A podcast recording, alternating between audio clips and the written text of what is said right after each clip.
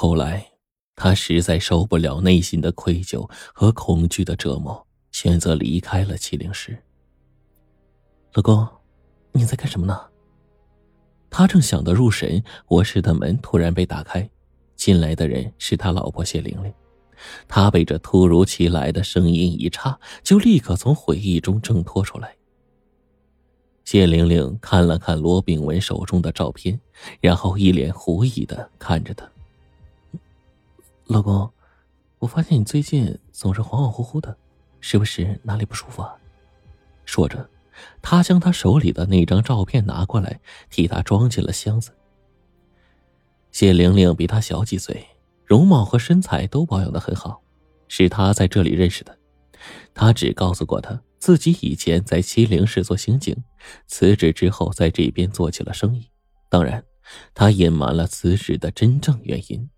他想在他的心中保存自己完美男人的形象。自从收到了那封信之后，罗炳文开始感觉自己的生活有了一些细微的变化。有时候早上醒来，感觉自己腰酸背痛的，好像被人压着睡了一整晚。而且经常一到家就昏昏欲睡，做什么事儿都提不起精神来。那天晚上，谢玲玲不在，他接了一杯水就灌下了肚子，依靠在沙发上就睡着了。大概睡了几个小时，他迷迷糊糊的听到身边有人在笑，微微睁开眼睛，脑子里一下就炸开了。距离他两三米的墙角蹲着一个身着红裙的女人。他记得那条裙子，就是当年在七零市那条巷子里被害女孩穿的那一条。女孩一边抽泣着，一边肩膀一起一伏的有节奏的波动着。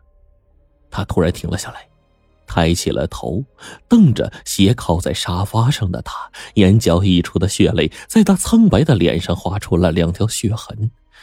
他的心就像被人狠狠的拽着，随着女孩一步一步的走过来，变得是越来越紧张，几乎就要到了暴力的边缘。可他依旧是动不了一下，他甚至看不清女孩的五官，视线朦朦胧胧的，只是觉得那是一张非常熟悉的脸。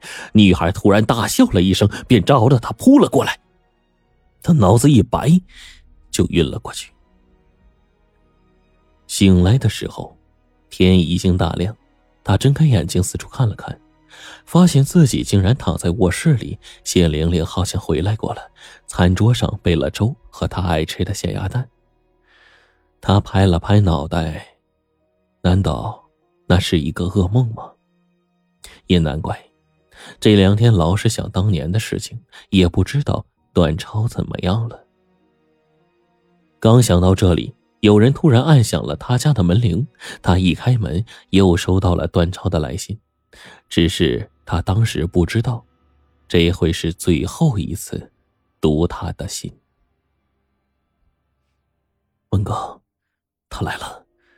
之前他的魂魄被困在巷子里，找不到我们。自从那天我找到巷子，他找到我了，因为他可能会通过我寄给你的信找到你。万事小心。这么多年了，今晚终于一切都可以解。罗炳文明显的感觉到这封信并没有写完，从上面歪歪扭扭的字迹来看，当时应该是时间紧迫，不然的话就是他非常的虚弱。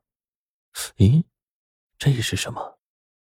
他的心猛地一提，怎么会有血迹呢？他再也忍不住了。要是段超出了什么事的话，他这辈子更加无法面对自己。他翻开了电话簿，想要找到自己八年前努力想忘记的电话号码。而这个时候，他该死的感觉又来了。他的脑子像是被人灌了铅，突然又什么都没有了。他醒来的时候，发现自己躺在医院里。谢玲玲见他睁开了眼睛，惊喜的抱住了他，一边抚摸着他脑袋，一边疼惜的说：“别怕，别怕，有我在呢。”很快，他在谢玲玲的怀里冷静了下来。“老公，你怎么了？今天幸好我返回家里拿东西，才看见你躺在地上。”你要是有什么事情，你跟我说呀，我是你妻子，所有的一切，我们共同承担。他的眼眶湿润了，反过来安慰了他一下，还是没有将那事说出来。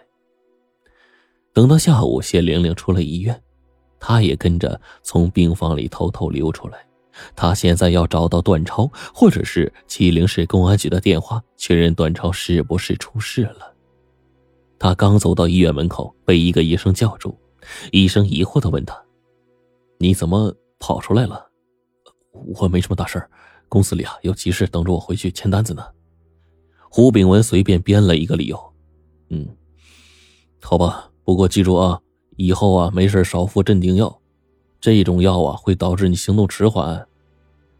罗炳文一听，连忙的拽住了医生：“你你刚才说什么？